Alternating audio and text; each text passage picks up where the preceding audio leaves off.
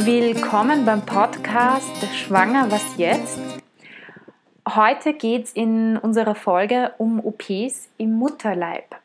Und ich bin ganz stolz darauf, dass ich den Herrn Professor Dr. Klaritsch, eine österreichische Koryphäe auf dem Gebiet, dazu gewinnen konnte, für dieses Interview zur Verfügung zu stehen.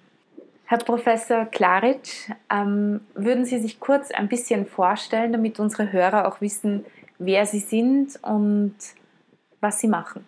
Ja, guten Tag. Mein Name ist Philipp Klaritsch, bin 44 Jahre alt. Ich arbeite in Graz an der Universitätsklinik für Frauenheilkunde und Geburtshilfe und führe hier einen Schwerpunkt oder leite hier auch den Schwerpunkt für vorgeburtliche Operationen, fetale Eingriffe mit dem Team hier in der Pränataldiagnostik.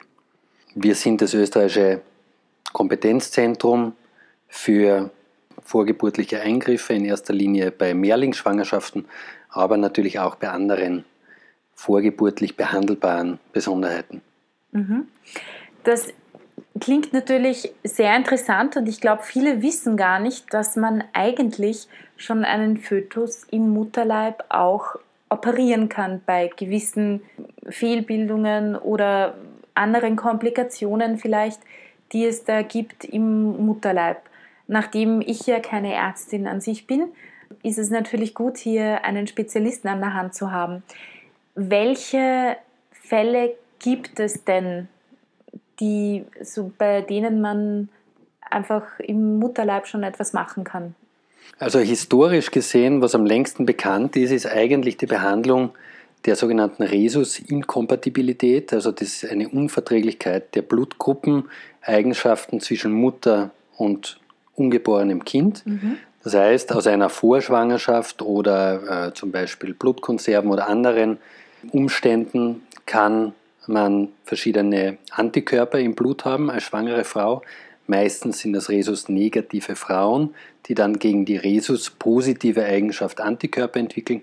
Und wenn dann ein Kind im Mutterleib heranwächst, die Frau Antikörper hat, dann können diese Antikörper auf die kindlichen roten Blutkörperchen losgehen, diese zerstören und so entwickelt sich über die Zeit eine ausgeprägte Blutarmut des Kindes. Früher war das natürlich eine Erkrankung, die absolut todbringend für das Kind war, weil das einfach im Mutterleib keine roten Blutkörperchen mehr hatte und gestorben ist. Jetzt schon seit Jahrzehnten kennt man dieses Krankheitsbild, kann es erkennen.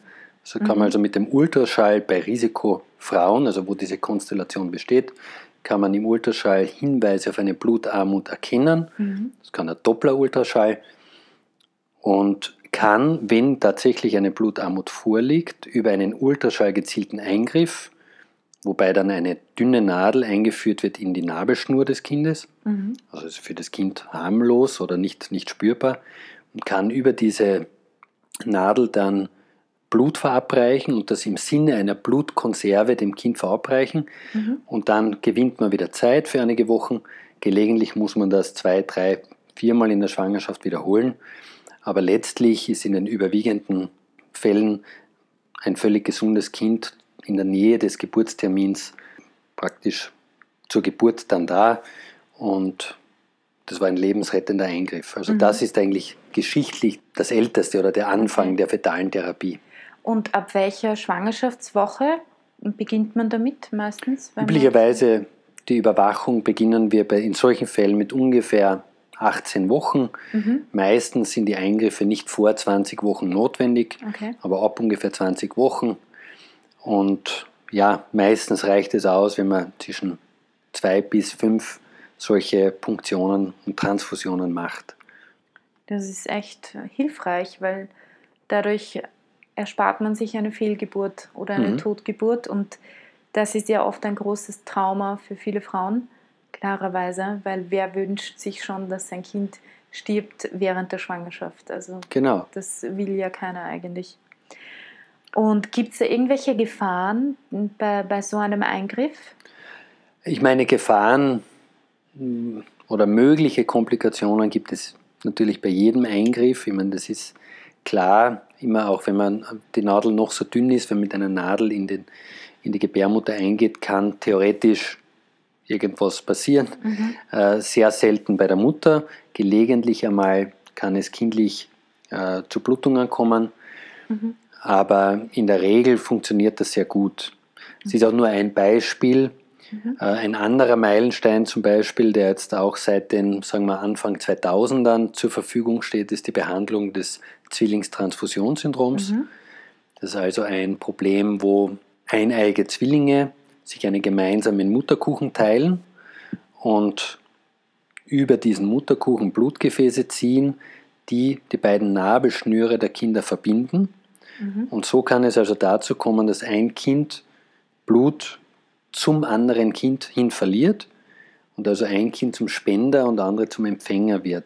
Mhm. Auch das ist eine Erkrankung, die man schon lang kennt, aber bis vor einiger Zeit keine Therapie hatte. Äußern tut sich das immer daran, dass ein Kind sehr, sehr viel Fruchtwasser bekommt und das andere immer weniger Fruchtwasser. Daran erkennt man es eigentlich, auch im Ultraschall. Mhm.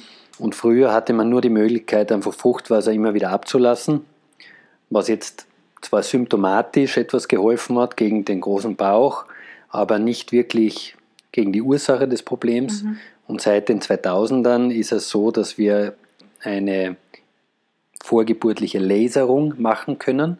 Also da geht man mit einer Minikamera, die nur ungefähr 3 mm Außendurchmesser mhm. hat, in die Gebärmutter ein, kann dann mit dieser Minikamera ganz genau den Mutterkuchen abtasten und auf einem Monitor betrachten und alle Blutgefäße, die jetzt tatsächlich von einer zur anderen Nabelschnur gehen und eine Verbindung darstellen, die kann man dann unter Sicht mit einem ganz dünnen Laserlichtleiter veröden. Mhm. Also es wird praktisch mit Laserenergie verschlossen mhm.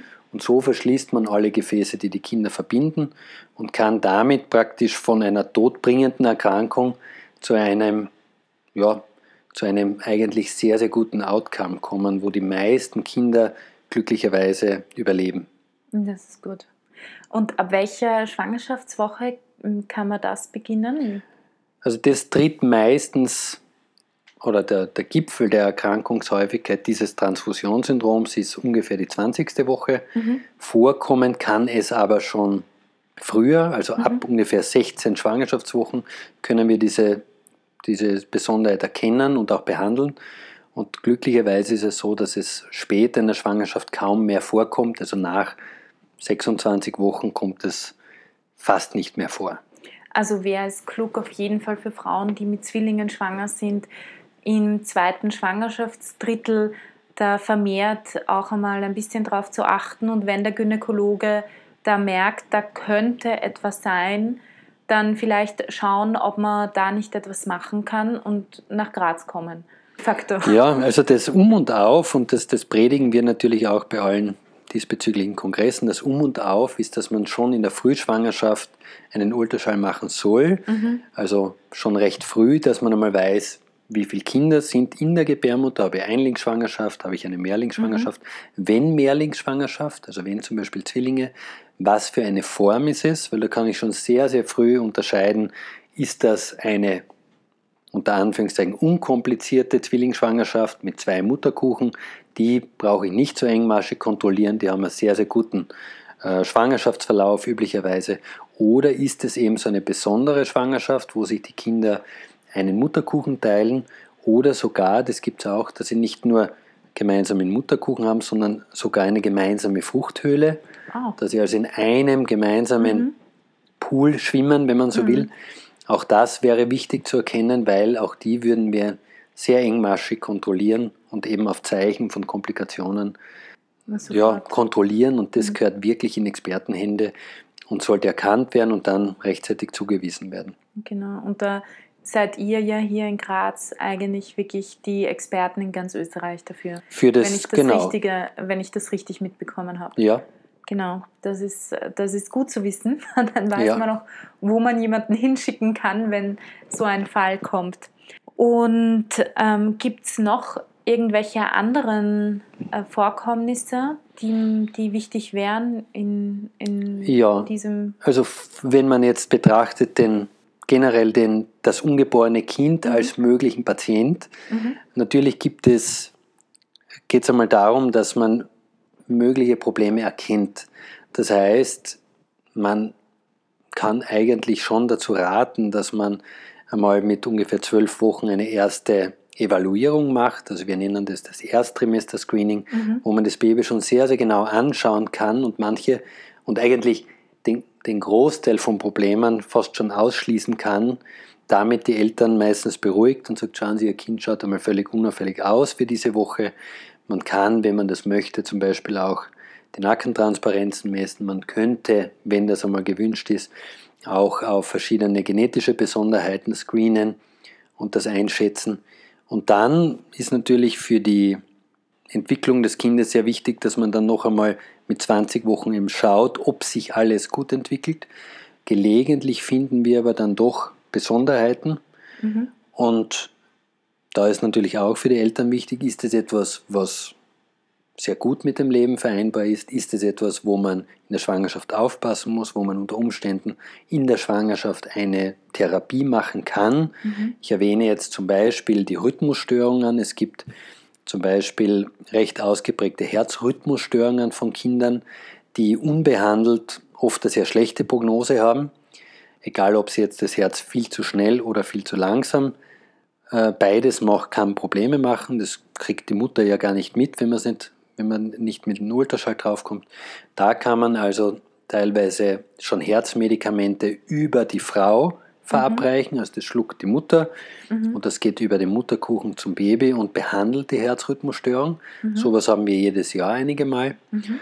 Oder man kann zum Beispiel auch angeborene Fehlbildungen manchmal sehen und da gibt es ja zum Beispiel den offenen Rücken. Das ist etwas, was in den letzten Jahren auch, äh, wo wirklich ein Durchbruch gelungen ist. Also in den letzten Jahren hat sich gezeigt, dass eine vorgeburtliche Operation, wo man diesen offenen Rücken schon verschließt, äh, deutlich bessere äh, Verläufe zeigt, also wo nachgeburtlich die Kinder deutlich häufiger gehen können, mhm. nicht unbedingt an den Rollstuhl gebunden sind und wo vor allem auch die Rate an Problemen im kindlichen Köpfchen, also diese großen Flüssigkeitsansammlungen, die sich manchmal bilden können, wo man dann eben Ableitungen legen muss nach der Geburt. Diese Probleme treten auch deutlich seltener auf. Mhm. Und da haben sich jetzt auch in Europa einige Zentren äh, herauskristallisiert. Also wir arbeiten in dieser Situation mit Zürich zusammen, mhm. wo eigentlich das größte europäische Zentrum besteht wo man Frauen zumindest eine Alternative anbieten kann und sagen, schauen Sie, fahren Sie hin, schauen Sie, ob Ihr Fall passend wäre für diese vorgeburtliche Option. Nicht immer ist es notwendig, manchmal mhm. sagen die, nein, das hat auch ohne Operation einen guten Verlauf. Und in manchen Fällen werden sie sagen, ja, hier wäre eine Operation mhm. zu erwägen. Mhm. Und insofern kann man auch Frauen mit solchen kindlichen Fehlbildungen zumindest ja, eine Alternative bieten. Das war das Interview mit Professor Dr. Klaritsch von der Uniklinik Graz über die verschiedenen Therapiemöglichkeiten im Mutterleib am Fötus. Das ist ein irrsinnig spannendes Thema. Wir werden immer wieder Interviews mit verschiedenen Ärzten und Zentren europaweit über dieses Thema führen, damit wir euch darüber informieren können. Denn es ist wirklich, wirklich beachtlich, wie weiter die Forschung geht, auch schon in der Therapie an Kindern im Mutterleib. Darum würde ich auch euch, liebe Frauen, bitten, wenn ihr eine komplizierte Schwangerschaft habt, kommt zu uns. Wir informieren uns, ob es irgendwo eine Möglichkeit gibt für eine Therapie am Fötus während der Schwangerschaft. Solltet ihr zu diesen Fällen gehören, und ich glaube, es lohnt sich da auch im Zweifel daran teilzunehmen, sollte es Studien geben und ihr seid in dieser Situation, dass bei eurem Kind vielleicht irgendeine Komplikation aufgetreten ist. Denn je mehr Frauen sich dazu entschließen, auch hier bereit zu sein, zu einem Arzt zu gehen und an der Forschung teilzunehmen, desto größer ist die Chance, dass in Zukunft wirklich noch mehr Kinder, die Komplikationen haben im Mutterleib, gesund zur Welt zu kommen. Denn durch die Schwangerschaft gibt es eine Heilungsbeschleunigung und eine Geradlinigkeit in der Entwicklung des Kindes im. Mutterleib, die nachher in dieser Schnelligkeit nicht mehr so stattfindet. Damit entlasse ich euch für heute und wünsche euch einen wunderschönen